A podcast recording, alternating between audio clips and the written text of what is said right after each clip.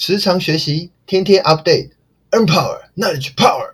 这里是 N 哥 Empower 频道，这里将会分享学习、旅游以及你可能不知道的事。今天要跟大家分享一本书，这本书名叫做《二十一天说服力养成》，它是一本教你如何用二十一天成为沟通高手，每天学会一个小策略，就跟每天学习三个英文单字一样简单哦。那因为二十一个小策略稍微有点多，所以我分享比较有 touch 的三个点好了。我会分享第一，被拒绝后的让步；第二，巧妙地展示自我；第三，关键是开口。首先是第一点，被拒绝后的让步。先提出高请求，再做出让步，对方会更容易说 yes。比方说，我们在网络上看到别人卖线上课程，他们一定会说。这堂课原价要四位数美元，近期特价只要三位数，但是期限通常是七到十天内。那如果你在三到七天内购买的话，会再有打折，可能再折个两位数吧。这时候呢，你就会觉得很心动，诶，因为打折到几乎是三折了，也许更低。先提出比较高的价格，然后因为你表现得很积极，很想买，又或是他做个让步。就是说，哎，给大家某个福利，所以我们就会更容易的买单。那这就是运用这个小策略的一个范例。我再举个例子好了，大家都去过卖场嘛？我们在逛的时候呢，是不是通常都会被有促销的商品吸引？特别是像买一送一啊，第二件五折。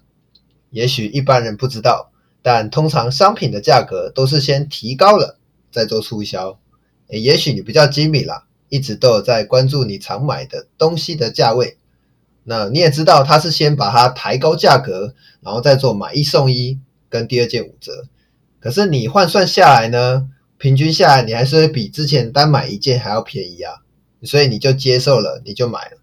那这也是一种就是卖方他提出高请求，然后呢再做出让步，让顾客更容易说 yes。单件商品赚的变少了，但是这个销售量提升。所以创造出了双赢。好，再来是第二个点，巧妙地展示自我，展示你的专业性，让他人更相信你。这边大家可能会有个盲区啊，会觉得说，哎，我要展示自己的专业性嘛。那么在跟别人初次介绍呢，就说说哦，我是什么学校毕业的啊，拿过什么奖，或者是考过什么证照。No，如果对方是知道你一些事情的。这样讲或许可以加分，但是通常给人的感觉都是觉得，哎，你有点自大，好像是在吹嘘啊，说自己多了不起，他会对你半信半疑的。那你想说，那恩哥啊，你说要展示专业专业性的话，那该怎么做才好嘞？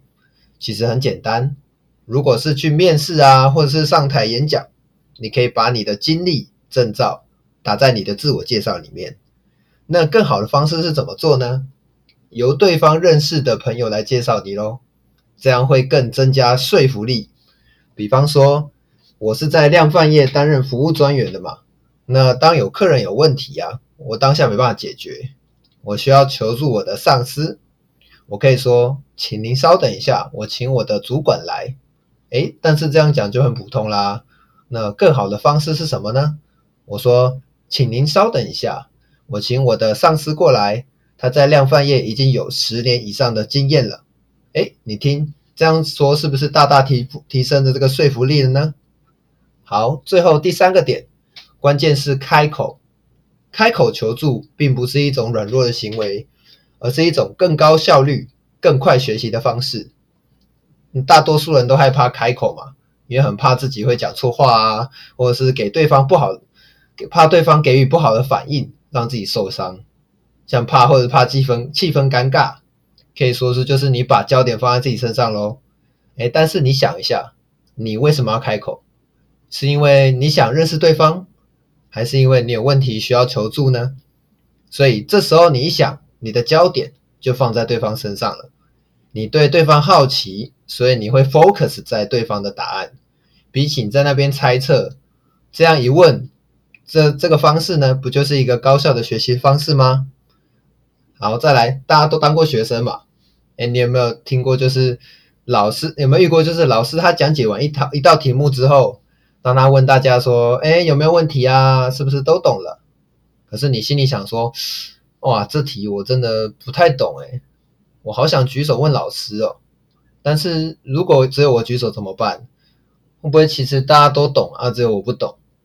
那我举手问了，不就显得我很笨吗？这样很丢脸哎，不要好了。可是你有没有想过，其他人说不定心里跟你想的是一样的啊？他们跟你一样是不太懂的，但是他们不敢问，因为他们也怕被笑，跟你一样的。但是这时候呢，你勇敢的举手发问了，诶，你马上就得到答案了，你学到了知识，这个就是你的了。然后说不定其他人的心中对你是感谢的哦，因为有你的勇敢发问，他们都得到了解答，所以他们是感谢你的。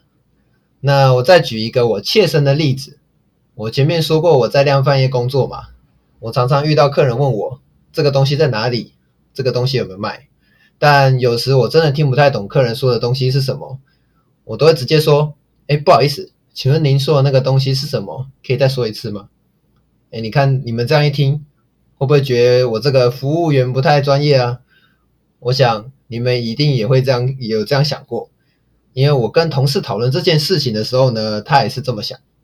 但是我怎么想呢？我觉得不知道就问啊，不知道我就多问个几次嘛。